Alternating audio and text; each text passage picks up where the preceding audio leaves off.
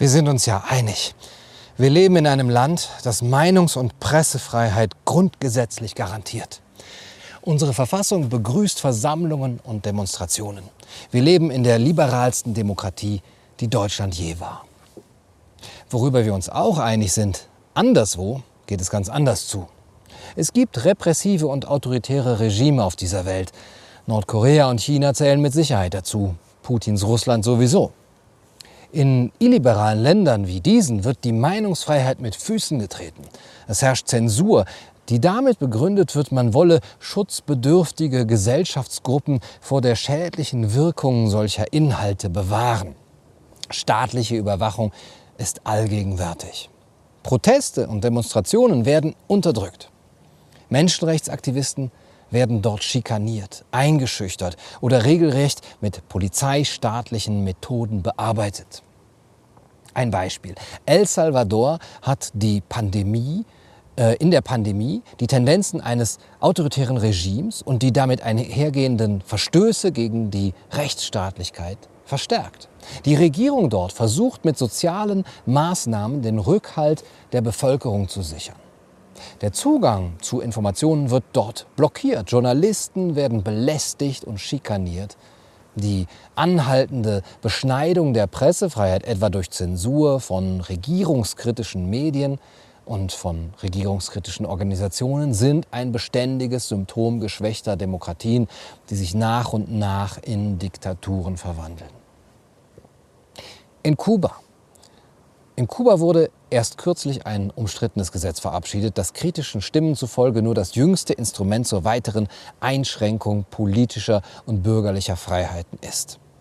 Es legt etwa fest, dass bestimmte Online-Aktivitäten wie etwa der Aufruf zu öffentlichen Unruhen oder die Verbreitung von Informationen, die als falsch gelten oder dem Ansehen des Staates schaden, eine Straftat darstellen.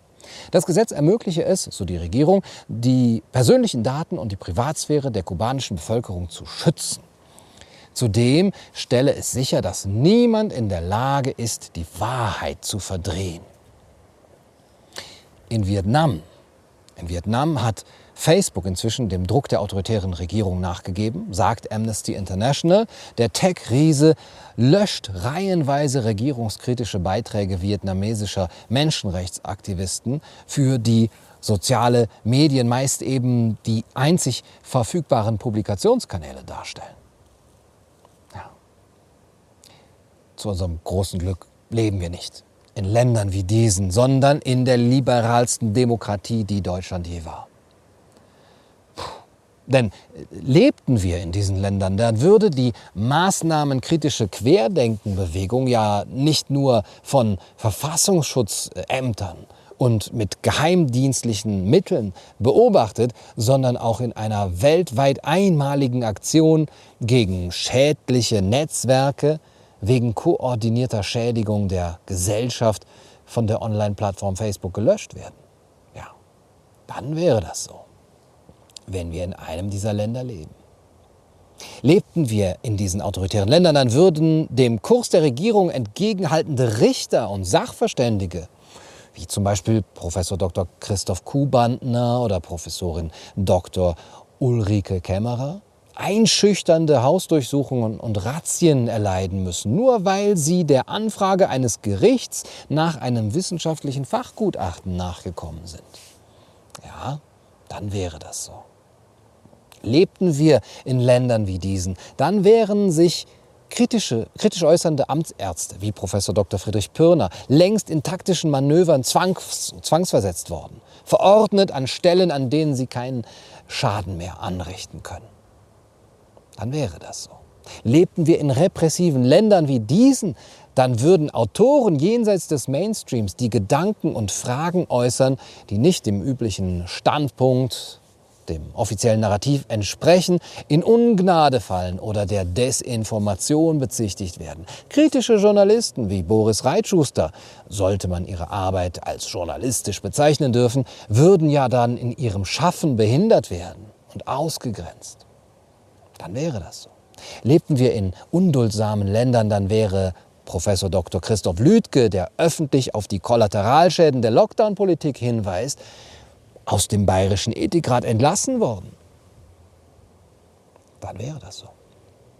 Lebten wir in Ländern wie diesen, dann würde YouTube sich auf die Richtlinie zu medizinischen Fehlinformationen über Covid-19 berufend die Löschung von zahllosen kritischen Videos und Kanälen veranlassen, um jegliche Inhalte auszulöschen, die gegen die Position der Weltgesundheitsbehörde verstoßen.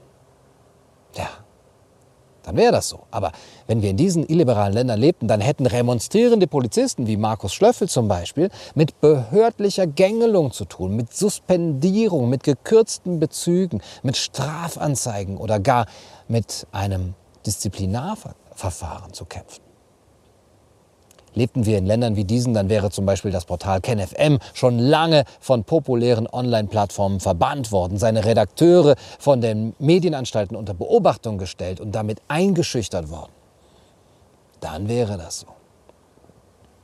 Und lebten wir in Ländern wie diesen, dann würden unliebsame, störende Demonstrationen gegen den Kurs der Regierung verboten. Warum sollte man als gewählter Politiker jene Akte der Kritik, die ohnehin nicht viel mehr sind als zunehmend hilfloser Protest, überhaupt noch hinnehmen in illiberalen Ländern? Aber wir, wir können froh sein, dass es in unserer liberalsten Demokratie aller Zeiten ganz, ganz anders zugeht. Und wenn das alles doch in diesem Moment hier in Deutschland passieren würde, in welchem Land leben wir eigentlich? star like